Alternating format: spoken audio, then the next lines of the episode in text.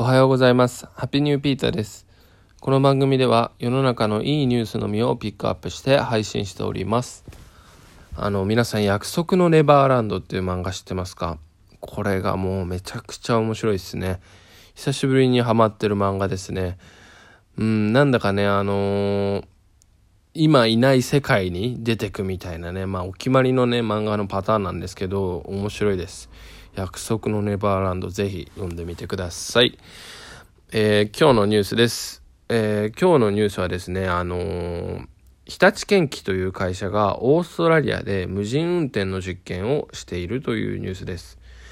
で、これがですね、あの、超大型ショベルですね。あの、皆さん、あの、山をね、削ったりとか、身近なとこで言うとですね、工事現場とかですね、土を掘ったり解体する、まあ、ユンボという機械ですね、パワーショベルとも言うんですけど、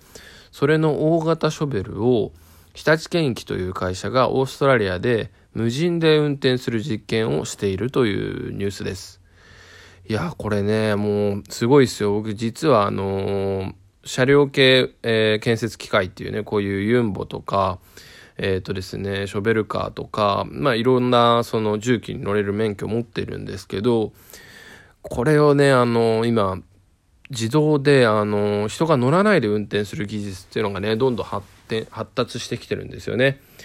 で、まあそれもね、なかなか周りに人がいなくて、もうほんと広い土地じゃないと、まあ実験も危ないので、まあ、オーストラリアでね、日立建機っていうね、日本のトップメーカーがね、今実験をしてるみたいですね。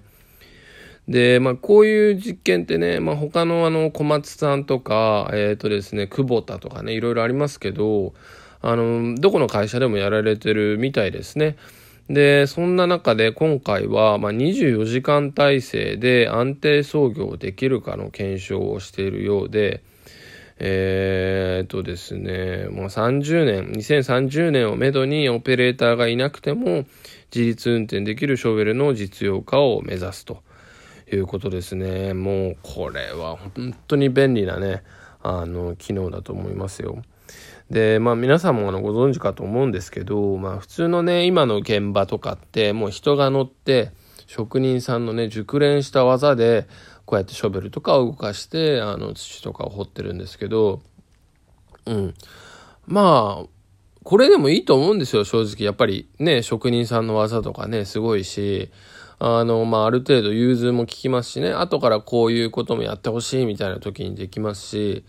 うん、すごくいいと思います。まあでも、やっぱり練習しないと上手くなんないの。本当にそういう人手不足というか、まあ、僕も免許だけ持っていて、あの、教習も行きましたけど、実際にね、あの、農家のね、先輩にね、やらせてもらったんですけど、やっぱり実際に仕事として使うようになるには、これ相当練習が必要だなと思いました。やっぱり動かせる免許を持っているっていうのと仕事にできるっていうのは全然レベルが違いますからね。そうなるまではなかなか難しいんだなっていうことを感じております。で、かつですね、この自動運転っていいところがですね、あのもしかしたら人より正確に早くできるかもしれないっていうとこですね。で、あのー、私が行った免許の教習にでもですね、まあ3分の1ぐらいがそういったね、自動運転の会社とか、まあシステム系の会社に勤めてる方で、本当にこの技術って今進んでるんだなと感じました。で、聞いた話だと、あのー、まあ、あらかじめデータを、あの、まあ、図面とかですね、まあ、今の職人さんたちリアルでも使えますけど、図面を入力して、そうすると、その図面通りに、まあ、勾配とかね、高さとか深さとかを、あの、しっかりとその通りに掘ってくれるみたいです。うん。だからね、今回あの、オーストラリアで実験してる鉱山とかね、そういった周りに人がいなくて、大規模で、かつ、まあそうですね、土とか、まあ胆石とか、まあそういう、なんでしょうね、まあ例えば下に電線があって、まあ触ってしまったらね、あの爆発するとか、電線爆発するかわかんないですけど、そこまでの危険作業じゃない感じであれば、今ね、あの、ちゃんと、うんと、まあ、人がいなくてもできるっていうね、作業なんですよね。